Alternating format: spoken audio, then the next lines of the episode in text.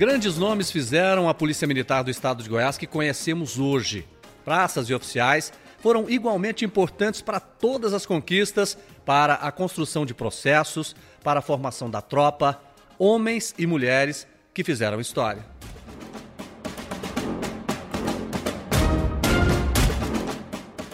Eu sou o jornalista Jordeva Rosa e dou boas-vindas ao Faz Toda a Diferença.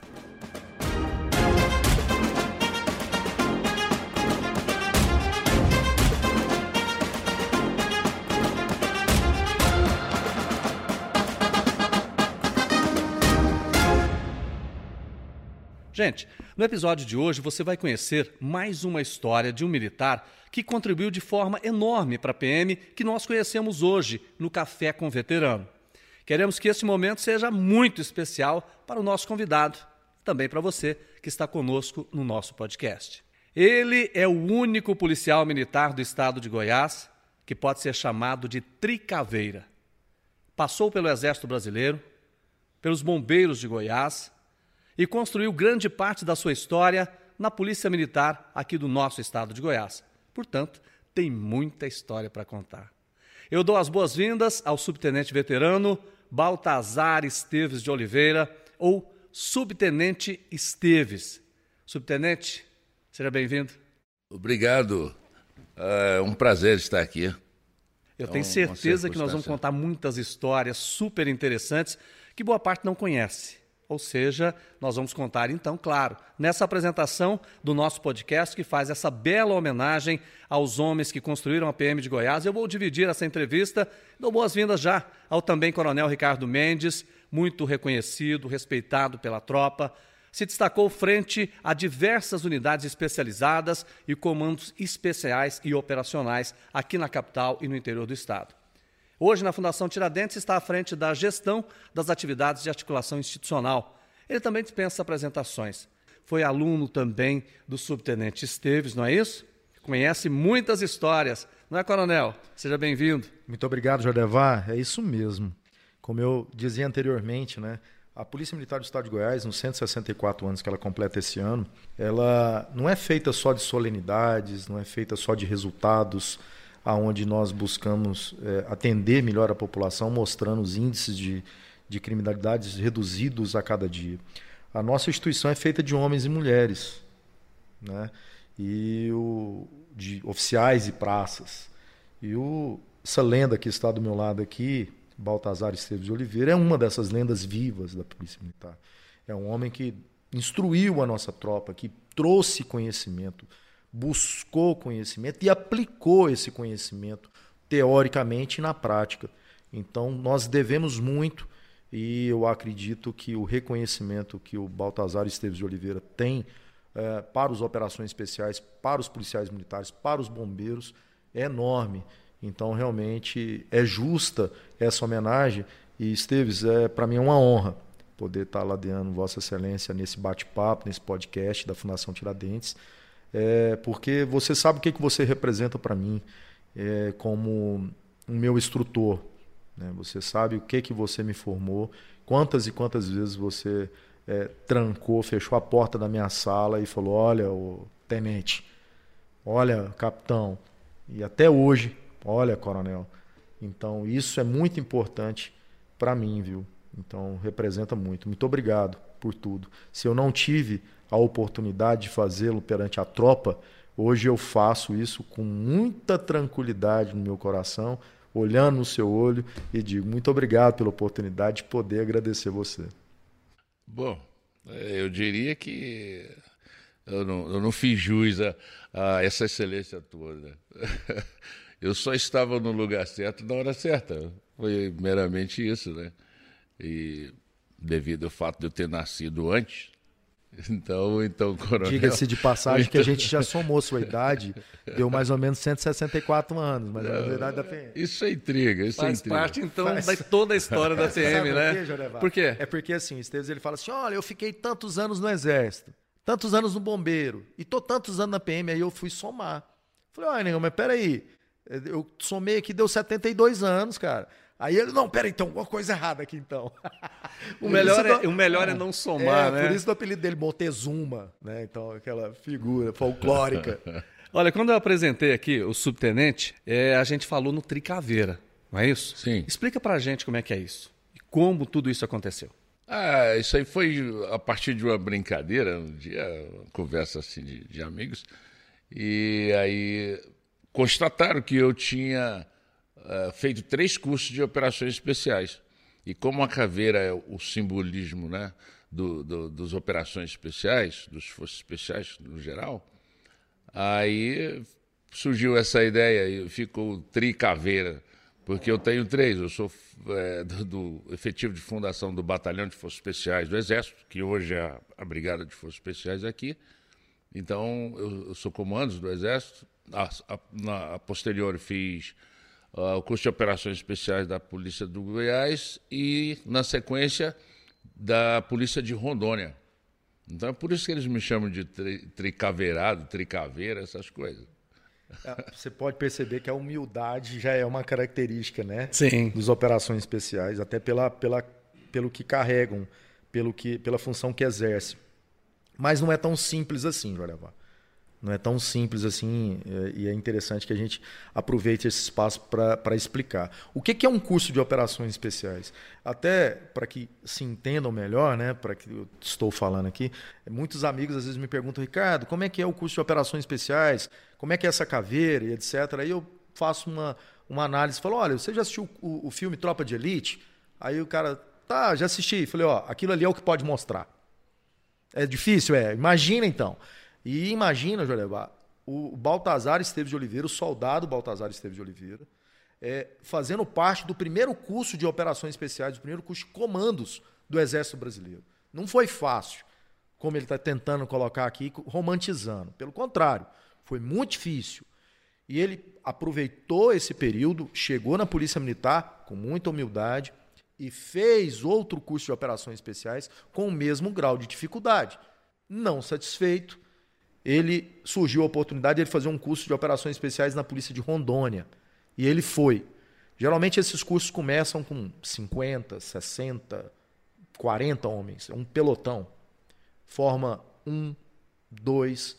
E no curso do Esteves formaram três.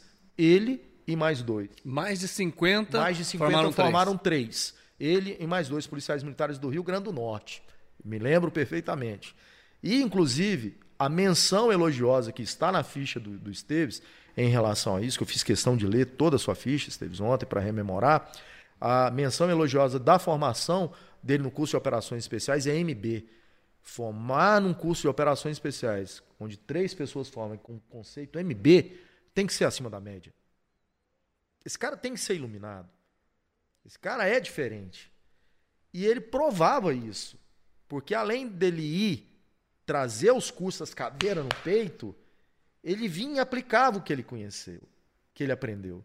Isso fez com que a Polícia Militar do Estado de Goiás é, entendesse que o Baltazar Esteves de Oliveira era o instrutor Esteves. Era o nosso monitor. Então, muitas, é, é, acho que grande a totalidade dos cursos da, da Polícia Militar, o Esteves fez parte. Ensinou do soldado até hoje o nosso comandante-geral, Coronel Renato Brum, passaram pelas mãos dele. E, aliás, eu queria aproveitar esse gancho que você está me dando, Coronel, para perguntar para o instrutor Esteves. Muita gente perguntou para o Coronel ah, como é que é o treinamento né, das Forças Especiais.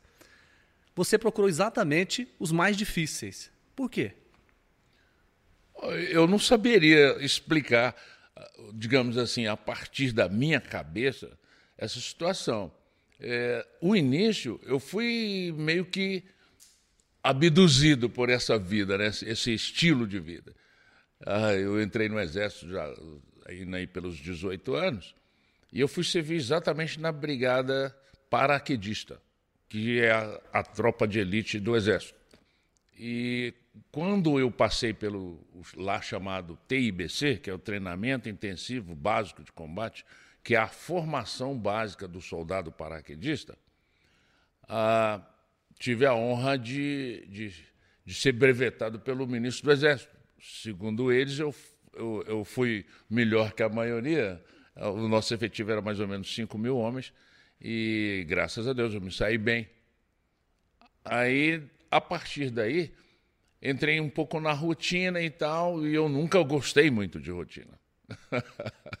Aí eu comecei a buscar coisas que eu pudesse fazer ali no sentido de não ficar aquela vida de caserna, de todo dia a mesma coisa. E dei a sorte que nessa época, pelos idos de 82, uh, eles estavam planejando criar uma unidade é, efetiva de, de operações especiais, forças especiais, é a mesma coisa, dentro do, do Exército Brasileiro. E para isso precisava de efetivos, né? porque a gente tinha pessoas formadas na América do Norte, em outros países e tal, e era, o efetivo era muito pequeno. E aí criou-se o destacamento de forças especiais. E eu, naturalmente, me voluntariei para ir para lá. Né? Aí eu fui transferido de unidade. Você vê na, na Companhia de Engenharia Paraquedista e fui transferido para o destacamento de forças especiais. Eu, eu busquei isso, né? E o treinamento era fácil, Esteves, naquela época? Como é que era? Não, Me conta não, aí um pouquinho. Você, aquelas, aquilo que você aplicou aqui no curso de operações especiais, você já deu uma amenizada ou lá era pior? Me conta aí.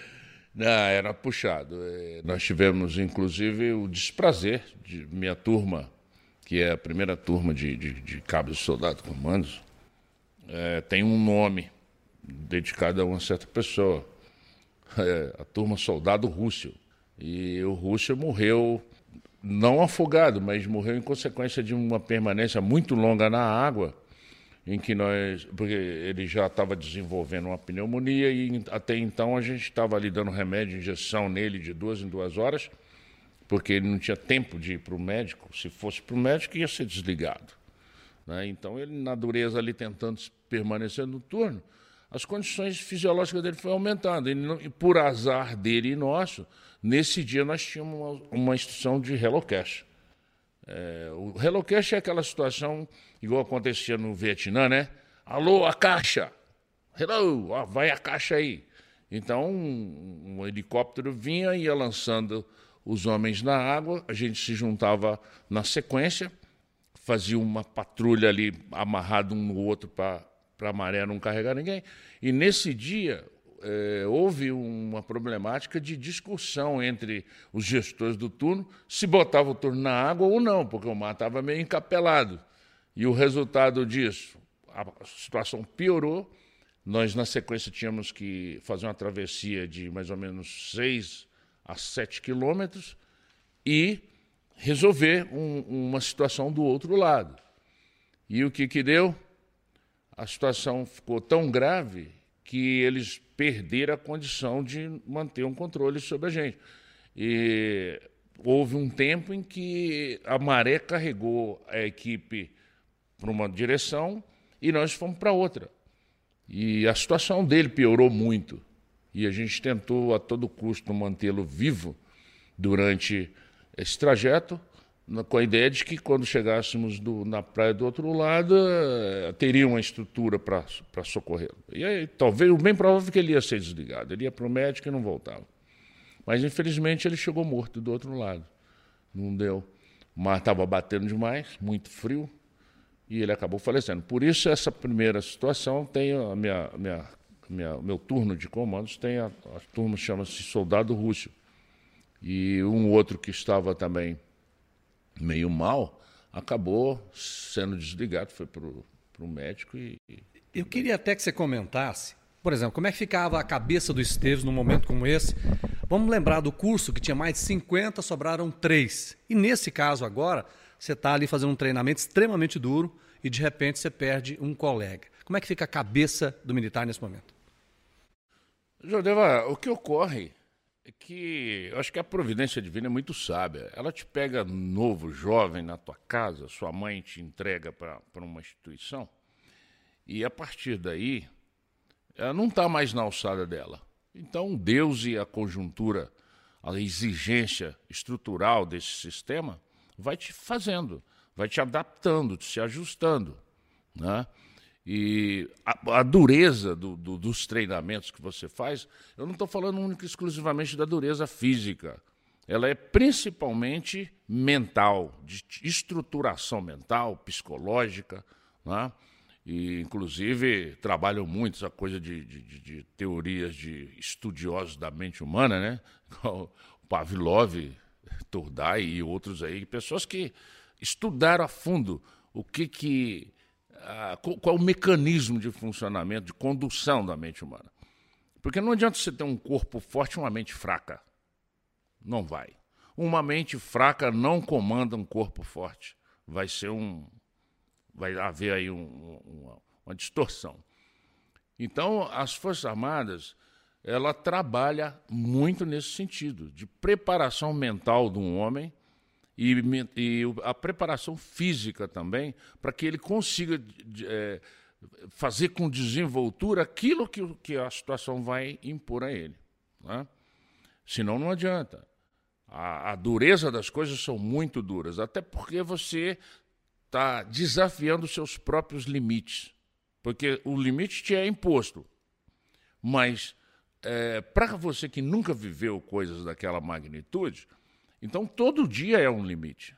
A permanência no curso é um limite é, é, é um desafio. Por quê?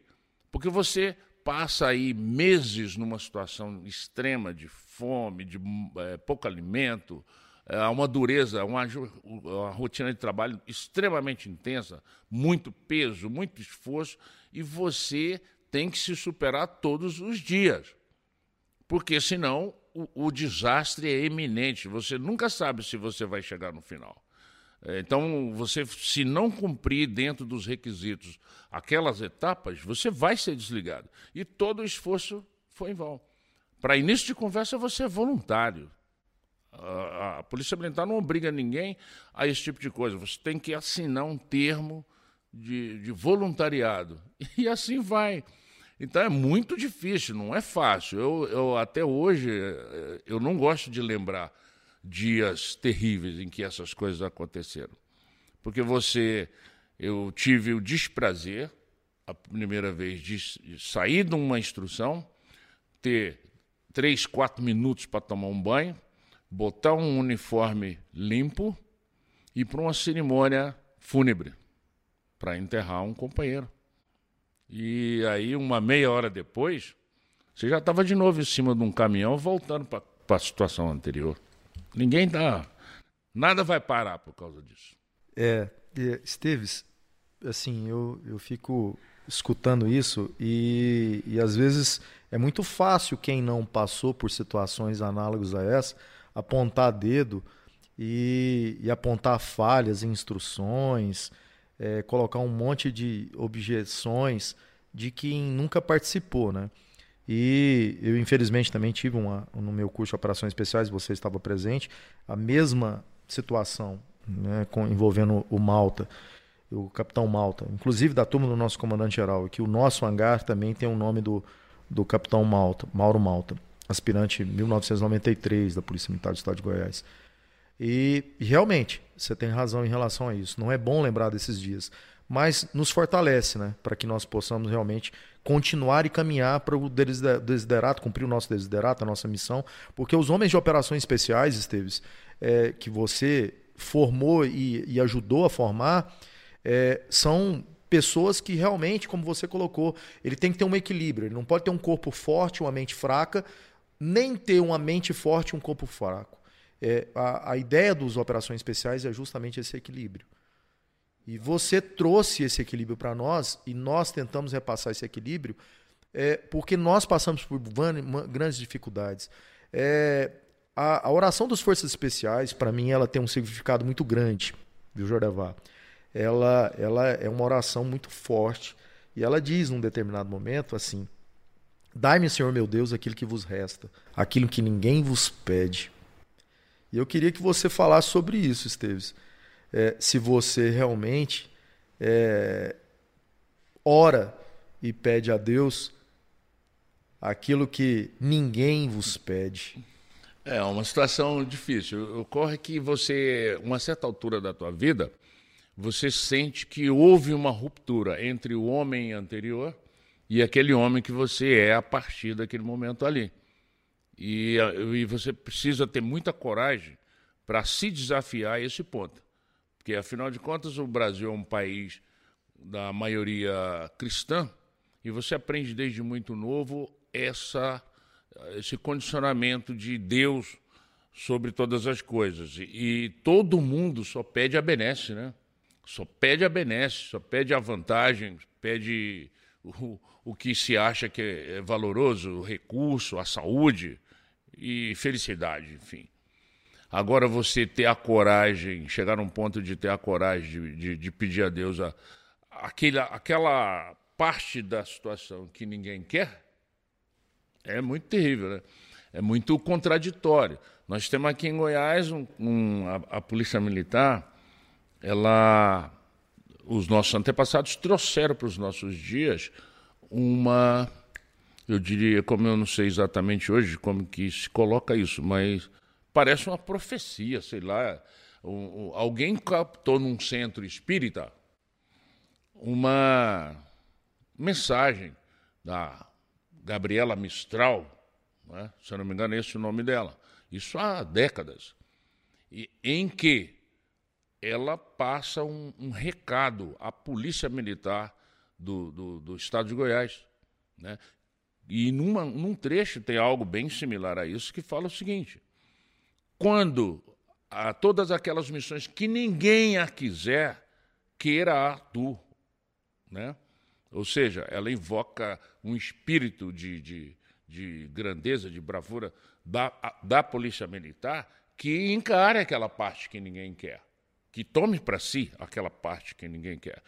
Então, lá mais atrás, no passado, a gente tem é, essa, um, um ponto de partida para isso. Essa oração, esses, esses termos, eles foram trazidos para o nosso dia a dia a partir de um soldado francês, um paraquedista francês, que morreu na, na, na Normandia, na, na, tomada da, né, da praia lá na dia Normandia, D. no desembarque do dia D. E esse soldado paraquedista tinha anotações no bolso e dentre as anotações dele tinha uma oração dessa natureza. E, e ele fala que, é, Senhor Deus, dai-me aquilo que vos resta. Tantos vos pede a riqueza, a, o conforto, a saúde, né, que já provavelmente já não vos deve sobrar para dar. Mas para mim você pode me dar aquela parte que ninguém pediu, aquela parte que ninguém quis. Dá-me a inquietação e a tormenta. É, a tormenta, a luta e a tormenta, a inquietação e por aí vai. Então, ou seja, a partir dessa, desse ato de bravura desse soldado, de grandeza uh, desse soldado, uh, a gente adotou isso como lema de vida.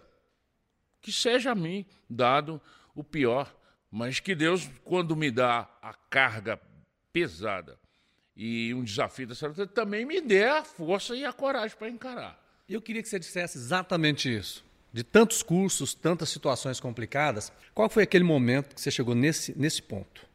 Que pediu a Deus para que ajudasse naquele momento? Conta para gente. Eu diria, Jodevar, que ah, esse processo de, de crescimento, de maturação, digamos, de um homem de forças especiais, ele tem algumas etapas. Tem a fase muito crítica, que é a fase do desconhecido. Você tem ideias, teorias, algumas coisas assim, mas você não tem a menor ideia do que vai te ocorrer, do, da circunstância em que você vai passar, antes que você esteja lá. Porque, por pior que você pense, é, sempre a, a, prática vai, vai superar as, as, suas expectativas, elas vão ser um pouco pior.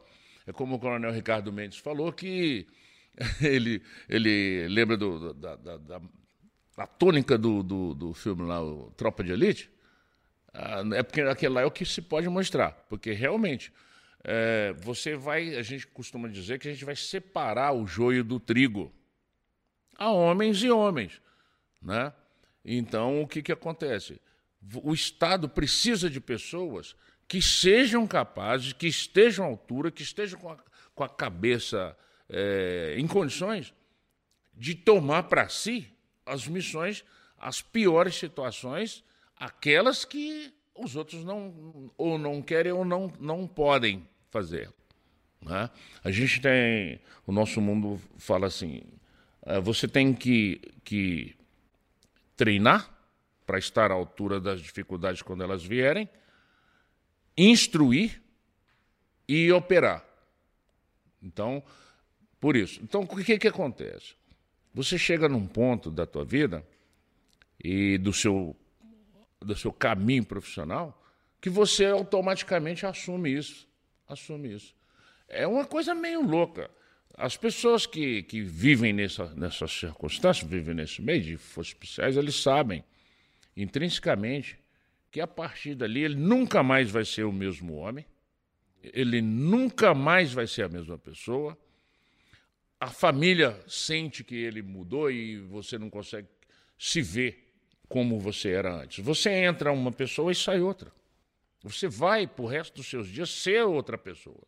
Se te perguntarem, você vai buscar isso por quê? Você vai ganhar dinheiro? Não. Não é esse o mérito. Ah, você vai ser melhor que alguém? Não. Só você é diferente. Todo mundo que passa por essa jornada, por esse caminho, sabe que ele é diferente. Não se, sei, não se sabe por quê, mas ele se sente diferente. E aí, a partir desse condicionamento mental, psicológico, você acaba assumindo esse tipo de coisa. Você vai ali fazer uma tomada de refém, sei lá, ou qualquer coisa desse jeito. Eu já vou te falar, eu estou te dando como um exemplo claro. Em hora nenhuma a gente pensa que vai levar tiros do, do, do, do perpetrador e vai morrer. A gente vai lá sabendo que o cara está armado esperando você. Mas vai. Esteves, Mas e, vai.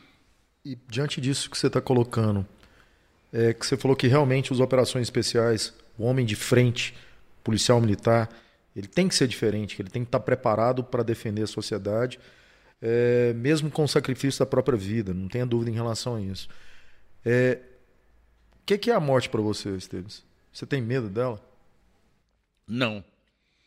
Aliás, eu tenho de uma morte desonrosa. Desonrosa, essa eu tenho. Essa eu, eu tenho o maior medo dela. Eu, eu, eu prefiro um prejuízo físico um prejuízo financeiro, ah, qualquer coisa dessa natureza, não tem problema.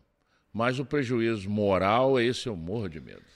Eu tenho uma, até surpresa também para o Jordeval, tenho uma canção aqui, antes da gente falar sobre as ocorrências, é, que nós participamos de algumas juntas e outras que, te, que você participou, eu queria que você escutasse isso aqui e depois explicasse um pouco sobre o que, que a canção dos comandos significa.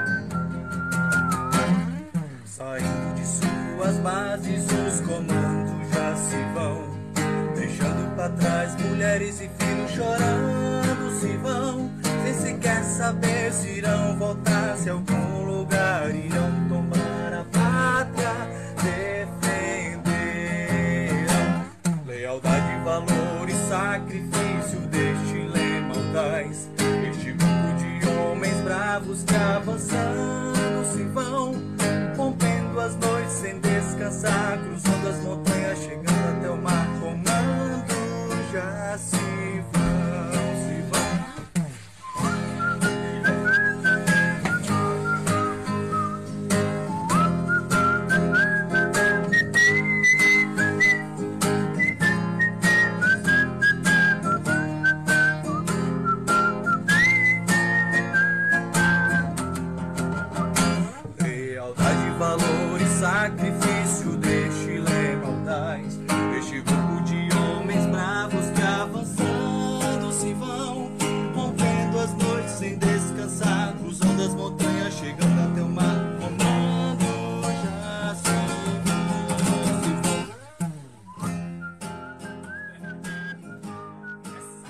Esteves, o que, que isso significa para você, né? Os comandos se vão saindo das suas bases, olhando para trás, deixando mulheres e filhos chorando, mesmo assim se vão.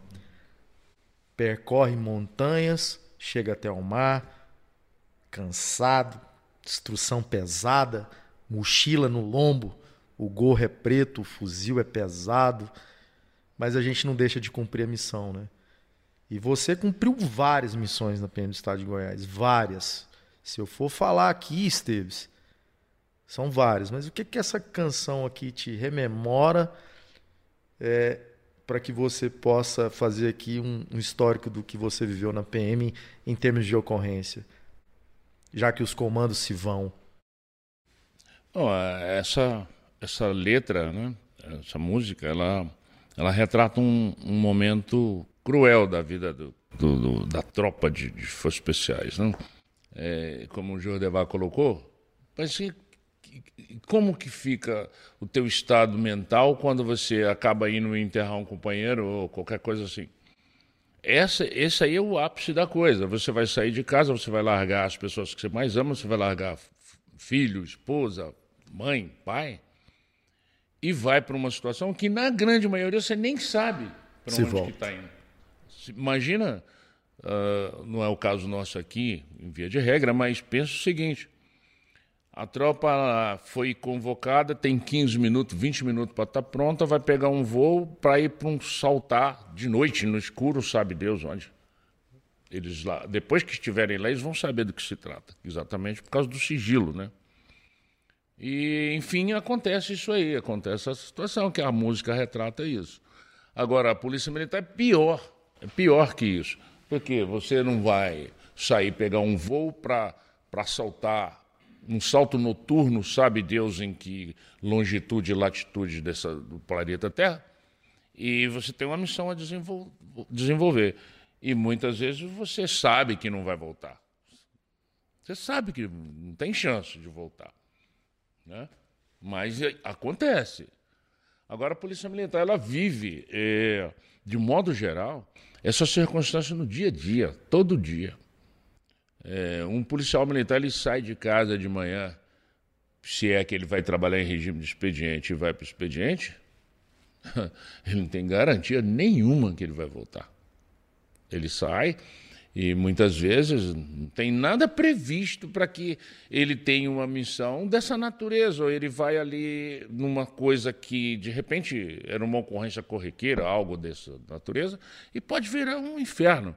E ele vai voltar de lá e a gente vai ter que levar ele, entregar ele para a mãe dele, para a família dele, infelizmente morto. Uh, a gente viveu isso, né, vivenciou isso muitas vezes. E as pessoas que ainda estão na ativa também sabem que estão sujeitas a isso. Né? Uh, já aconteceu conosco da gente estar no, quase no final do expediente, três horas da tarde, né? E, inclusive o, o coronel trabalhava na mesma unidade e, e vivenciamos de perto. De repente você sai daqui por causa de um assalto a banco acontecido numa cidade do interior e voltar 11 dias depois para casa. E a família que vendo as notícias na, no, no jornal televisado, no, no, jornal de rádio e impresso, as circunstâncias que estavam acontecendo lá, sabendo que a gente está lá, eu fico imaginando como que fica a cabeça deles quando fica sabendo que um policial foi morto, foi baleado lá, e, e eles não têm, essas famílias aqui não têm é, informações maiores, não têm acesso a essa, essa essas circunstâncias que esses policiais estão lá.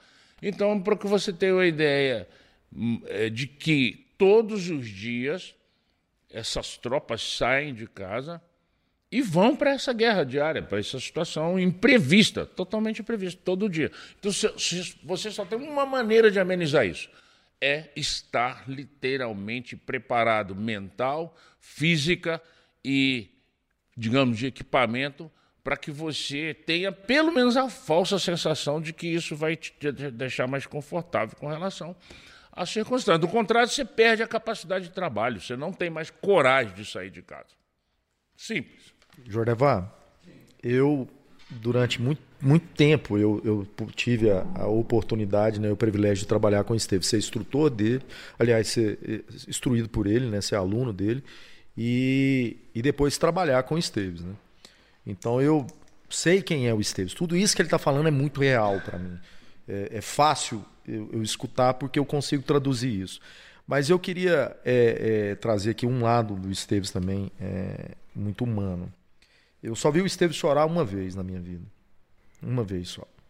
Esse dia, para mim, foi muito marcante, porque foi no dia 12 de março de, mil, de 2009, é, que foi naquela ocorrência que o Kleber ele saiu de Lusiânia com um avião, você cobriu isso muito bem.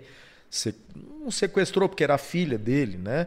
Então ele colocou a Penélope, que era a filha dele, dentro do avião e fez vários voos aqui, umas manobras perigosas, e por fim, nós, eu era copiloto do Coronel Milton, do finado Coronel Milton, falecido Coronel Milton, e nós acionamos a, a FAB, é, passamos todas as coordenadas, o grupamento aéreo, o Graer foi o primeiro a, a, a, a acompanhar o avião, e eu literalmente vi com os meus olhos o que aconteceu naquele dia, tragicamente, e o Esteves foi quem comandou a tropa de solo do grupamento aéreo. E o Esteves saiu da base, foi para lá, tomou todas as circunstâncias que tinham que tomar as providências. E eu vi naquele dia, no retorno da base, Esteves, você chorando. E isso me marcou muito. Você saiu um pouquinho do eixo ali naquele dia. E eu queria que você falasse sobre aquilo lá, meu brother. Vamos falar de coisa ruim mais uma vez, né? queria que a gente tivesse só boas recordações disso. Mas, infelizmente, né, a vida é feita de circunstâncias. É, a gente nós sofremos ali uma, um, uma surpresa muito grande com aquilo, com aquela circunstância, um ato brutal que aquele camarada fez. Ele estava disposto a se matar, matar a filha, matar todo mundo. Então, que era qualquer coisa passional, né? Uma coisa assim. E, enfim, botou a vida de um monte de gente em jogo ele não tinha capacitação para voar e por aí mais. Até que ele chegou numa circunstância que ele não queria mais viver, eu creio eu, ele, ele queria ir em grande estilo. E me lança um avião no, no, shopping da cidade, né? Com, eu creio que na ideia dele ele ia provocar uma tragédia e quase que isso ocorreu. Não ocorreu isso por muito pouco. Porque o fato de ele ter voado muito ele estava sem combustível, porque se ele tivesse com os tanques cheios, ele teria. O mundo tinha é, presenciado umas cenas assim, um tanto dantesca, né?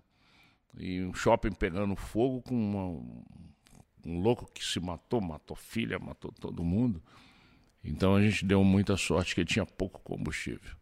Mas a gente correu para lá, foi é, intervimos o grupamento aéreo interviu diretamente na ocorrência no primeiro momento, mas chegou a ponto de pensarmos em abatê-lo em voo.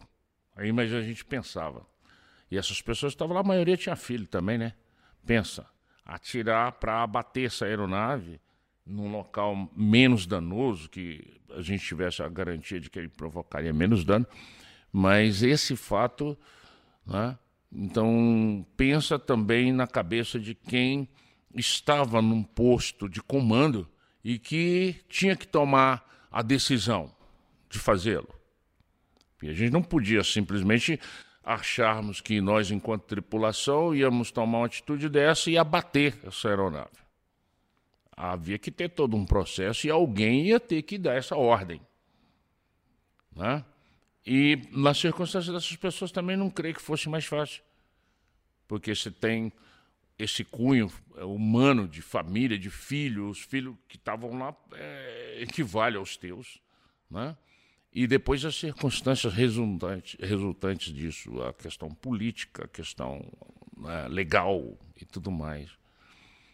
Foi uma situação, realmente, a, nós, enquanto Polícia Militar, tivemos um, uma situação muito desconfortável para a qual nós não tínhamos as ferramentas adequadas naquela, naquela circunstância. E graças a Deus que o dano foi, um, um, foi menor do que o que provavelmente teria sido caso uh, ele tivesse muito combustível e tal, e pai conseguisse fazer o intento que ele pretendia, Depois de tudo isso, nós estávamos assim um tanto atônitos, né? É, como um todo, a gente estava meio que. Ah, ninguém é de ferro, né? A gente estava meio balançado, sacudido com aquela circunstância e pensando: caramba, é, as coisas haviam chegado em um ponto que a gente nunca esperou que ocorresse. A gente ouve falar de maníacos, de gente louca, de isso e daquilo. Ah, mas aquela foi, foi meio chocante. E aí, num debriefing, né, a gente tem sempre a, a questão de fazer um briefing antes de sair para uma missão, seja ela qual for, o mínimo de informação necessária e tudo, e ajuste de conduta para aquela situação. E sempre, os forças especiais têm essa coisa de sempre vai fazer um debriefing no final. Vamos ver o que, que aconteceu, o que, que saiu do previsto, o que, que houve de errado e tudo mais. Porque sem essa autocrítica, nós não vamos melhorar. E pode ser que a gente venha ter uma circunstância que exija, nos exija um desempenho acima daquele. E como nós não fizemos estudo de situação, estudo de caso, a gente perde uma ótima oportunidade de aprender, é, se autocriticar e ver o que, que a gente fez de errado, e como, como é, seres individuais e como equipe. Isso é aproveitar a oportunidade de aprender com os erros, ou né, construir um modus operandi que nos favoreça no futuro. E aí, após, é, no meio dessa confusão toda, é, e a gente foi muito criticado pelas atitudes que, que a gente tomou naquela hora. Uh, por isso que eu te falo, o homem, o Forças Especiais, ou seja, ele, o, o, camarada tem uma função crucial dentro de um processo, ele tem que estar muito preparado para isso, é, fisicamente, psicologicamente. A gente tomou uma medida que é, achou assertiva naquele momento, sem planejamento, nós não tivemos tempo para planejar, imprevisto porque ela foi desencadeada por terceiros, então não havia como prever, né? E toda essa conjuntura extremamente desfavorável. Mas aí vamos onde faz a diferença entre um homem e outro. Você, mesmo assim, não vai perder o equilíbrio, vai pensar é, de maneira positiva, com assertiva, para ter o resultado melhor possível. Né? Mas a gente não agradou todo mundo também, né? acabamos não agradando todo mundo e, e houve quem achasse que estava tudo errado e isso e aquilo. E acaba que o diálogo foi muito ácido. e, de certa forma, realmente perdi o equilíbrio e fiz um desabafo. E ficou ruim, né? Não. Ficou ruim. Pelo contrário. Pelo contrário. Eu fiquei envergonhado, porque no fundo, no fundo, fosse favorável, coronel, ou extremamente desfavorável, como foi, eu não devia, eu, eu tinha que ter matado no peito. Mas, enfim, eu não me arrependo do que fiz pelo conteúdo da coisa, pela, a, o, o, digamos assim, o que a gente fez de certo.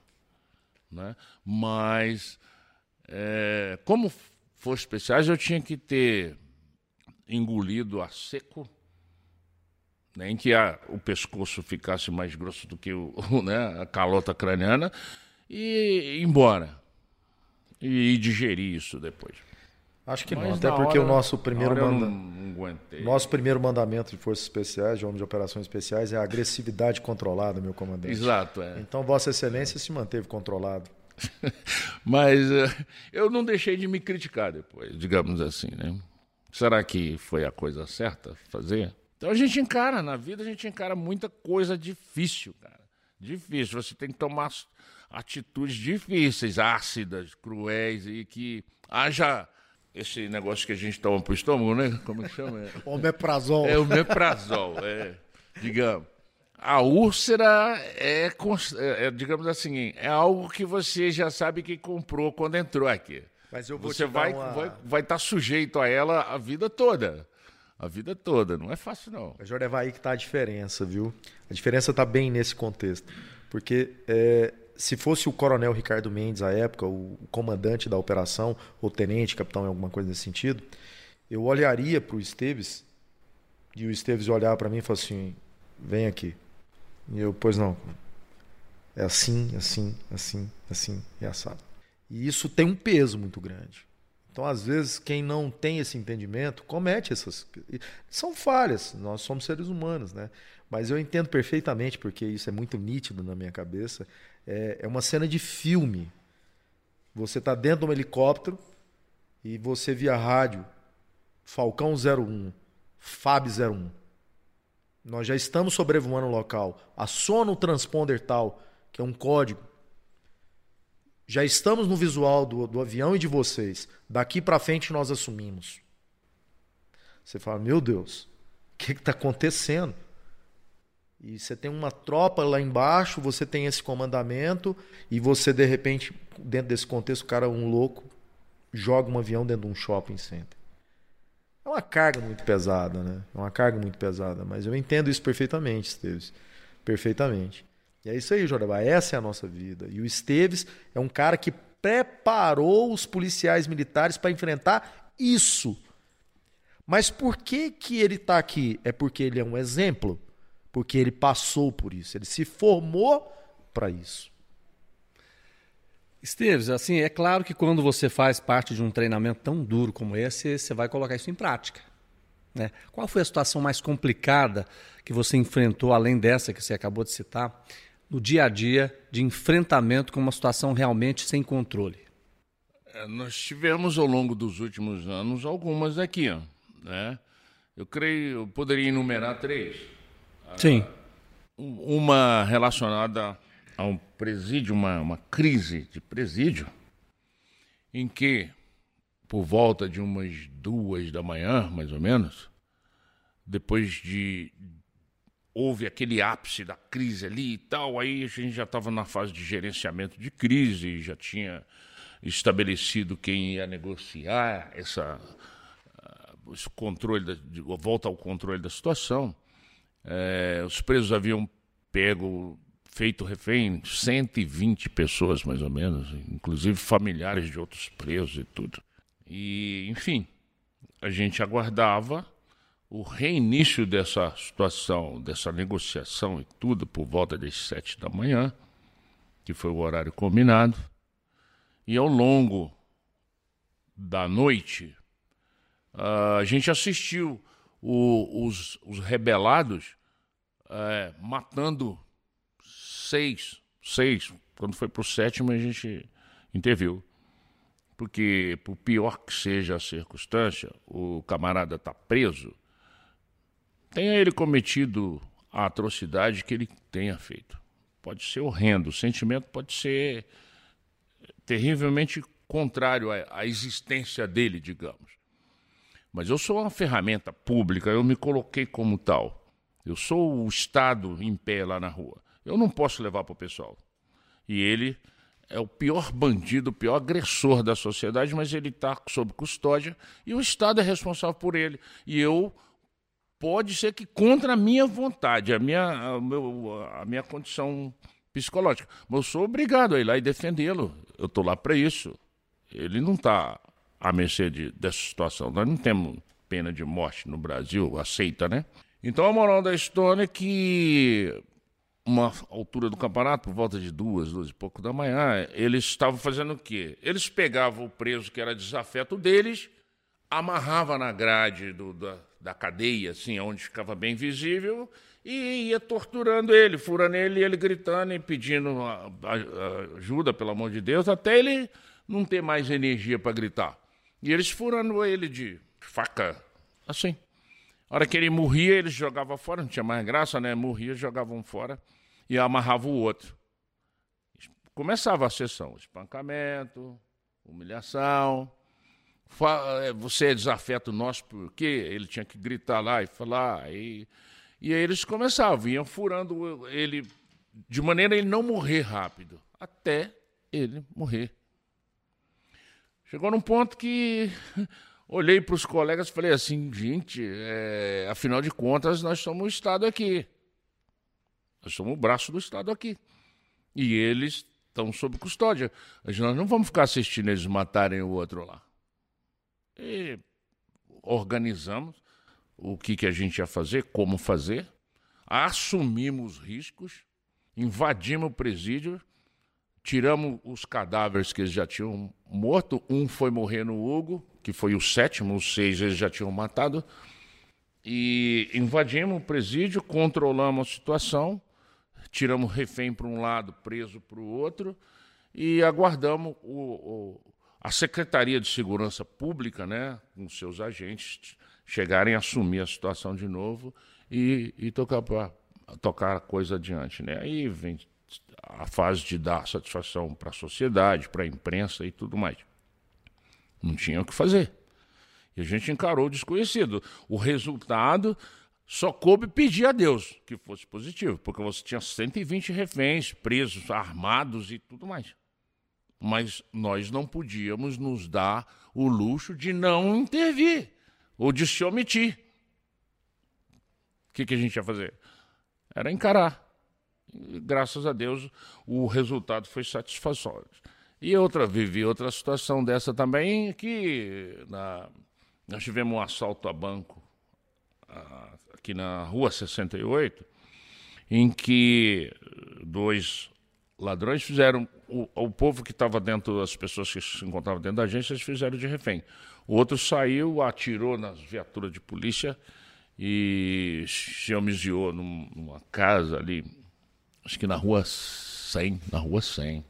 E no momento em que eu fui abordar essa situação, aí onde entra o conhecimento, né, que você aprende ao longo da vida, muita coisa que vai fazer a diferença na hora que você está ofegante e não tem muito como pensar. Eu saí da direção geral do portão, fiquei de lado e empurrei o portão com, com o braço direito e com o fuzil na mão esquerda.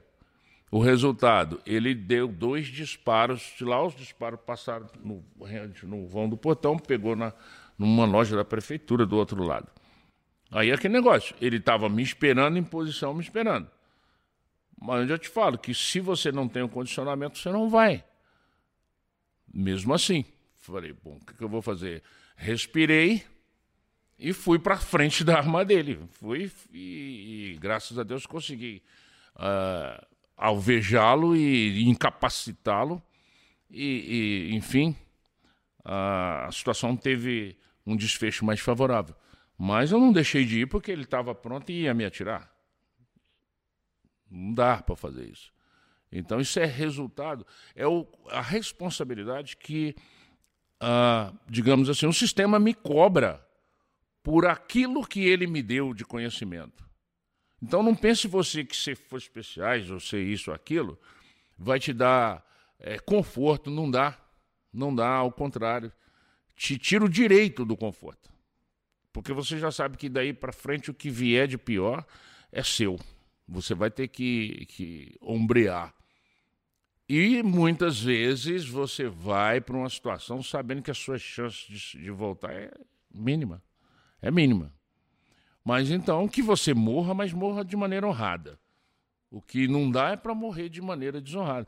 Eu, eu diria para você que é meio assim. Por isso que, que, que a gente cultua é, a ideia de que Deus, quando me colocar numa situação dessa, me dê a decência necessária para que eu supere os, os medos, a, a, o apego e, e, vou ter a desenvoltura que se espera de mim, que, que a sociedade, uh, o sistema espera de mim. Então é assumir uma responsabilidade que parece não ter muita lógica, porque ela é inaceitável aos olhos de quem legisla, né? de quem acha, fala muito dessa coisa de defesa de direitos humanos. É, é terrível, porque você, você fica assim. Eu não quero desacreditar as pessoas que têm esse ponto de vista. Mas, enfim, me parece uma demagogia sem tamanho, por quê?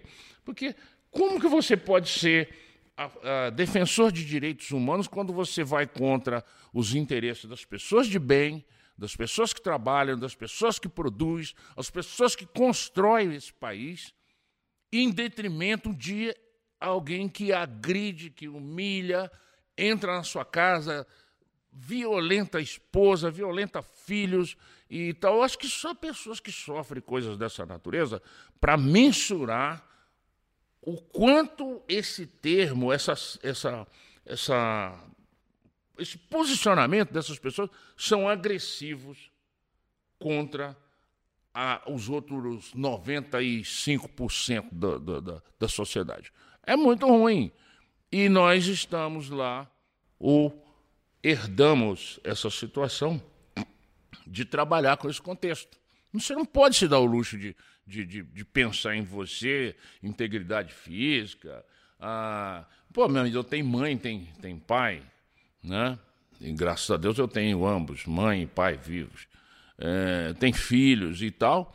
E eu vou fazer falta para eles, eu vou dar, eu, eu vou saber que eu vou dar a eles as dores de não me ter mais.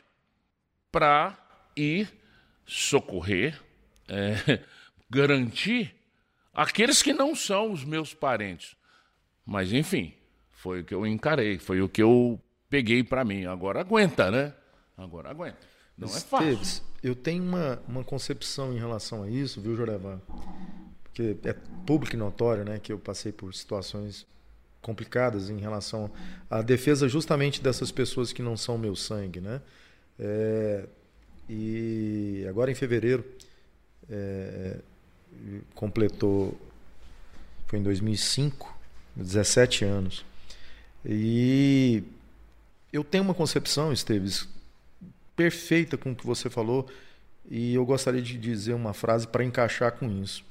Eu fiz o compromisso de defender a, a sociedade com o sacrifício da própria vida. Eu fiz. Eu cumpro. Agora, minha esposa, ela não fez o compromisso de ser viúva. Esse eu acho que é o pesadelo Meus filhos não fizeram o compromisso de serem órfãos. E ninguém pode tirar deles esse direito ou cobrar deles esse juramento. Então, muito se confunde quando você defende a sociedade é, aonde aquele agressor é uma pessoa que já é corrompida, ele é violento, nós não agimos com violência. Nós não agimos. Nós reagimos a uma agressão. A reação é das forças policiais. Então isso encaixa perfeito com o que você falou, Esteves. E eu gostaria de contribuir com isso aí, viu, Jordevá? Eu fiz o juramento, mas os meus filhos não fizeram. Os filhos dos policiais militares que tombaram em combate, que hoje são órfãos, não juraram serem órfãos. É um paradigma tremendo. Você, você não tem essa, essa, essa escolha. Você não tem. Mas é onde eu te falo do valor moral das coisas, né? Caramba, eu não, não quero nem pensar se eu vou estar do outro lado, né? E olhar para as circunstâncias dele, se é que a providência divina nos dá essa condição. e me arrepender. me arrepender. Eu troquei minha família de lugar com a família que estava sendo agredida. Jorevá, e isso aí acaba, né, Esteves, acaba fazendo com que os cursos de operações especiais sejam fáceis. Fica fácil, torna fácil. Quando você olha a execução, quando você aplica na realidade o que o Esteves fez durante a vida dele inteira, ele olha para fala: Esteves, foi difícil o curso? Foi. Mas diante do cenário que ele enfrentou durante a vida dele como policial militar, foi a parte mais fácil da vida dele como PM. Você faz o curso pensando no futuro, no que ele vai te proporcionar e para a sociedade também. Sim, é verdade. Porque você quer estar capacitado, né, a coisa do, do, da, do, do seu amor próprio, é, e você sabe, são, é, é uma ambiguidade, porque você tem a coisa pessoal. É um desafio para você. É, você sabe que aquilo vai mudar a sua, a sua, seu relacionamento com as pessoas, seja a sua própria família, seja a sociedade, ou seja os outros componentes do sistema que você está dentro. Muda. Isso muda. Não tem como não mudar. É inevitável. Né? Então você vive uma ambiguidade. Você fala assim, porque no fundo, no fundo, também você tem uma ideia de que a mudança que é, virá sobre a sua vida, em todos os campos, vai te impor também uma carga pesada. Pesada. A sua cangalha, a partir de então, vai ter um peso extra. Porque você é obrigado, a partir a, da, daquele momento, a agir de acordo com, aquele, com aquilo que você abraçou com a condição moral que você se colocou, de ser exemplo, é? de, de, conscientemente buscar ser a, a, a, o eficiente e por aí afora. Não tem como fugir disso. Não tem como. Esteves, defina para a gente o que, que significa para você Polícia Militar. É difícil. Ah, a minha capacidade linguística, né, da língua portuguesa, digamos assim, para ser mais. E formular aqui uma resposta para essa pergunta sua, eu, eu não tenho essa capacidade. Os meus companheiros, eles estão acima disso. eles estão acima disso. A polícia militar, para mim, é, é, é o fator assim que me deu uma existência. Ela foi o meu suporte para que eu exercesse o que eu tinha na alma, mas não tinha ambiente para fazê-lo. E qualquer outra coisa que eu tivesse feito fora disso, eu ia me sentir medíocre. Medíocre. Então eu só posso dizer que a Polícia Militar é, é o caminho que Deus me deu na terra para que os meus dias aqui fossem felizes. E outra coisa, me deu os melhores companheiros que eu podia ter. Eu não consigo me ver é, confortável dentro do, do sistema que eu tivesse, noutro lugar, senão junto com os quais Deus colocou no meu caminho e escolheu para isso esse núcleo aqui. Então, isso para mim é o significado da Polícia Militar. Simples assim.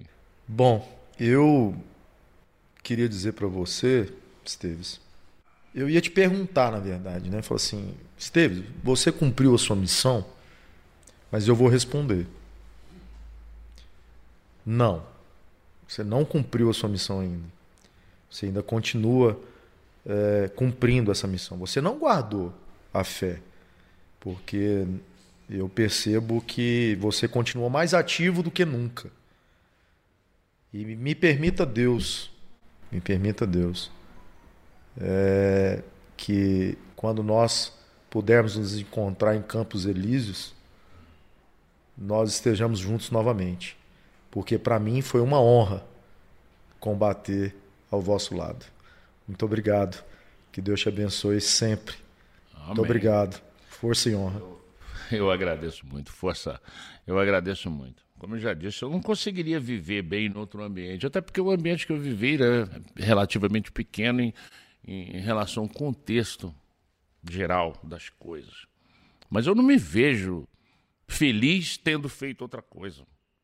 Não, não consigo.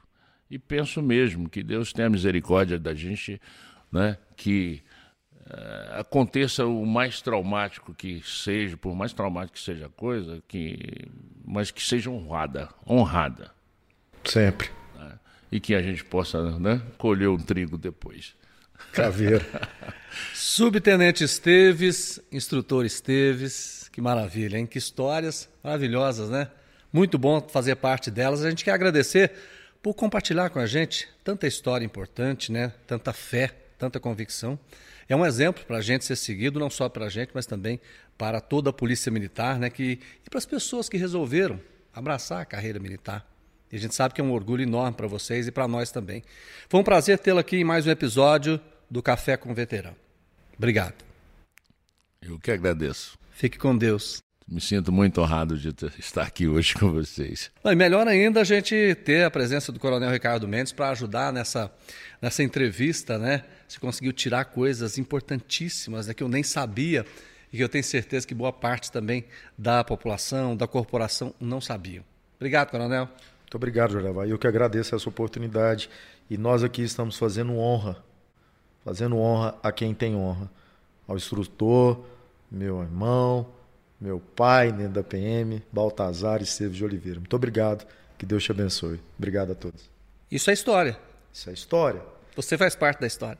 Digamos que eu tenha carregado um grão de areia dessa, dessa construção, até porque eu sou muito pequeno com relação a esse corpo chamado Polícia Militar e saiba você que teve é, milhares de pessoas que me deram a condição de me sentir tão honrado como eu me sinto hoje, de fazer parte desse contexto.